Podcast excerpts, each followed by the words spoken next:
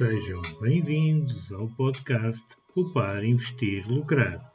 Convosco, João Paulo, para mais um tópico de finanças pessoais, literacia financeira ou mercados financeiros.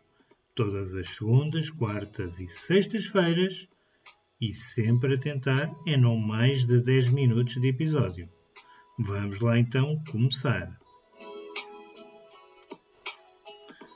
Bem, meus amigos, o tema que eu vos trago hoje é um tema que para mim é extremamente interessante e está no topo das minhas prioridades.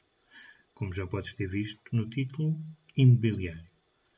Lá está, como eu te dizia, é um dos investimentos neste momento que eu tenho com mais interesse e mais gosto até de reforçá-lo, pois já tenho um imóvel que está arrendado um, e se já ouviste a minha experiência sobre a minha carteira, eu falo um pouco desse imóvel, podes ir ao podcast, perdão, ao blog e ler lá todo o que eu passei com esse imóvel. Atualmente, neste episódio, trago-te os cuidados que deves ter se também tiveres interesse em investir em imobiliário. Um, em primeiro lugar, investir em imobiliário tem uma baixa volatilidade ou seja, os preços ao longo dos anos, não variam assim tanto e têm retornos sobre o investimento bastante interessantes, alguns estudos que eu também já fiz comprovam, e teoricamente esse retorno é estável. Portanto, a probabilidade de comprar um imóvel para arrendamento torna-se muito interessante, mesmo a nível de retorno. Mas este não é um investimento para toda a gente, meus amigos. Não, não se fiem nisso. Pois também tem muitos riscos. Antes de investir, tens de ter em consideração uma série de fatores, nomeadamente a localização do imóvel, pois é fundamental a localização para definir o valor do mesmo. Se for no centro da tua cidade, por exemplo, ou se tiver escolas, serviços públicos, transportes, os valores vão ser mais elevados. Portanto, custos superiores, mas eventualmente com retornos bem superiores. Depois tens que definir o tipo de imóvel que pretendes. Se é para habitação, se são escritórios, se são lojas. Depende das zonas. Lá está, o retorno médio do imóvel junto a uma universidade para arrendamento é muito superior a uma loja com muito movimento pedonal, também tende a ser muito mais valorizada. Portanto, tens que pensar bem isto para, para quando fazes a compra do imóvel. Mas também os custos. Lá está, investir em imóveis acarreta bastante custos, quer na compra, como os impostos, também tens seguros obrigatórios, caso não saibas. O seguro do imóvel é sempre obrigatório e se tiveres empréstimo, assim o devida. Um, também tens custos se recorreres ao crédito, lá está, uh, de formalização, da avaliação, tudo isso são custos que faz aumentar quer o risco, quer o próprio investimento que fazes. Portanto, não é só o custo do imóvel, é tudo o que está à volta. Também não te esqueças dos condomínios, eventuais obras do prédio, tudo isso tem que ser considerado. Mas se precisares mesmo, tens que recorrer a financiamento, lá está. E isso também acarreta riscos. Lá está. Se ficares com a casa vazia, vais ter que continuar a pagar o empréstimo. Tudo isso é fundamental para analisares o negócio imobiliário. Lá está, mas também tem outros riscos, como potencial desvalorização por preços de mercado ou simplesmente por não conseguires arrendar o imóvel. Tudo isso são custos e despesas que tens que ter em consideração. Portanto, tu antes de investir, é fundamental avaliar o risco do financiamento e também a diversificação do portfólio. É o primeiro imóvel, é o terceiro, é o quinto. Tudo isso é, é muito importante. Também tens de considerar a própria gestão do imóvel pois isto requer tempo e esforço para geri-lo, incluindo contratos de arrendamento, reparos, obras e, não menos importante, lidar com os próprios inquilinos. Há quem contrate empresas para gerir essa responsabilidade e que aproveite e fale um pouco da minha experiência.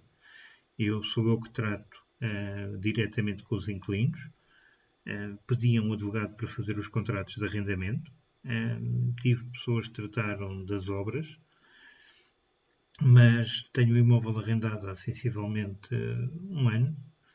Um, e já várias vezes fui chamado por pequenos problemas no imóvel e sou que os resolvo. Lá está, se tiver só um imóvel, não te justifica estar a contratar eh, uma empresa ou alguém para geri-lo. Podes tu fazer agora, se tiveres mais imóveis, 3, 4, 5, 6, 10, aí sim é fundamental teres uma gestão profissional, nomeadamente uma empresa, ou se tiveres capacidade para isso, uma empresa tua um colaborador que trate todas essas situações. Mas o próprio mercado imobiliário, se tens visto as notícias também o saberás, apresenta um risco em si mesmo. Lá está, o mercado pode ser muito volátil. Os preços sobem ou caem e tens que fazer uma pesquisa cuidada e considerar todo o cenário económico antes de tomares uma decisão de investimento. Lá está, tu hoje podes comprar uma casa com 1500 euros de metro quadrado e daqui a um ano está nos 2000. Mas também podes ter o inverso, comprares por 1500 e daqui a dois anos por algum motivo, ou do imóvel ou da zona, passar para 1.200 euros. Portanto, é muito volátil. Tens que ter isso em consideração. Mas é importante, lá está, considerar tudo aquilo que eu te acabei de dizer e podes ouvir as vezes que forem precisas. Um, mas além disso, também tens que analisar o teu perfil de risco antes de tomar a decisão de avançar para o imobiliário é muito útil falar com mediadores imobiliários ou profissionais financeiros, ou seja, teres os dois lados da moeda. Uh, se quiseres, também podes falar comigo. Não é dizer que seja o mais experiente, mas como deves saber, se já ouviste, eu sou bancário, portanto tenho a experiência da parte financeira um, e da parte imobiliária. Também já vou dando os toques, portanto, podes entrar em contato comigo, tens o meu e-mail eh, no blog, fala comigo. Eu tenho todo o gosto em te ajudar. Eh, mas lá está, se não tiveres ainda dinheiro para comprar uma casa ou condições para recorrer ao crédito, podes sempre investir em fundos de investimento imobiliário, que são amplamente comercializados em Portugal, eh, com rendibilidades muito interessantes, daquilo que eu conheço, um, e com custos de investimento relativamente baixos e com distribuição de rendimento, em alguns casos trimestral, outros semestral, em que podes receber esse cupão, ou esse juro, melhor dizendo, ou podes reinvesti-lo no próprio fundo, que torna-o extremamente interessante para crescimento. Uh, também tem atenção que atualmente os fundos de investimento imobiliário têm prazos de reembolso bastante alargados depois necessitam de ficar no mínimo um ano e depois no mínimo seis meses para o reembolso. Ou seja, desde o momento em que adquires, tens um ano e meio, na melhor das hipóteses, para reaver o teu capital. Portanto, também requer uma boa análise antes de investir. Outra alternativa são os REITs, que não são mais que Real Estate Investment Trust. Muito mal comparados ao nosso panorama, são fundos de investimento imobiliário que são cotados em bolsa uh, e que obrigatoriamente têm que distribuir capital.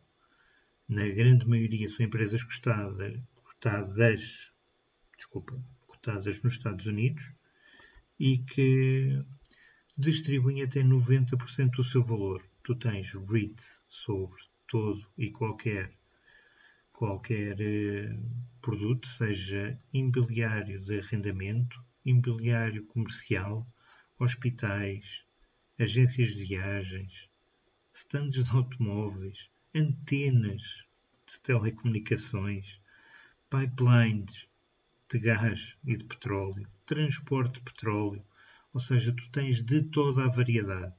E como é cotado em bolsa, a todo momento dás a ordem de compra e a ordem de venda. Pode ser uma excelente forma de fazeres crescer o teu capital para investir no imóvel hoje ou amanhã ou daqui a um ano ou dois. Em Portugal também já existem REITs, só que não tem esse nome. Tem o nome de SIGI, Sociedades de Investimento e Gestão Imobiliária. Atualmente existem, se não estou em erro, dois, cotados na Bolsa Portuguesa, e que funcionam da mesma forma. No caso, a única diferenciação é a distribuição, que é um pouco inferior. Mas pronto, meus amigos, acho que já deixei aqui alguma informação para tu digerir sobre imobiliário. E lá está. Qualquer situação que tenhas, entre em contato comigo eh, e eu tenho todo o gosto em te ajudar. Adicionalmente, e se gostaste destes temas e quiseres ver em maior detalhe, passa em www.pouparinvestirlucrar.com e subscreve e partilha com um amigo que eu espero por ti num próximo episódio. Até lá!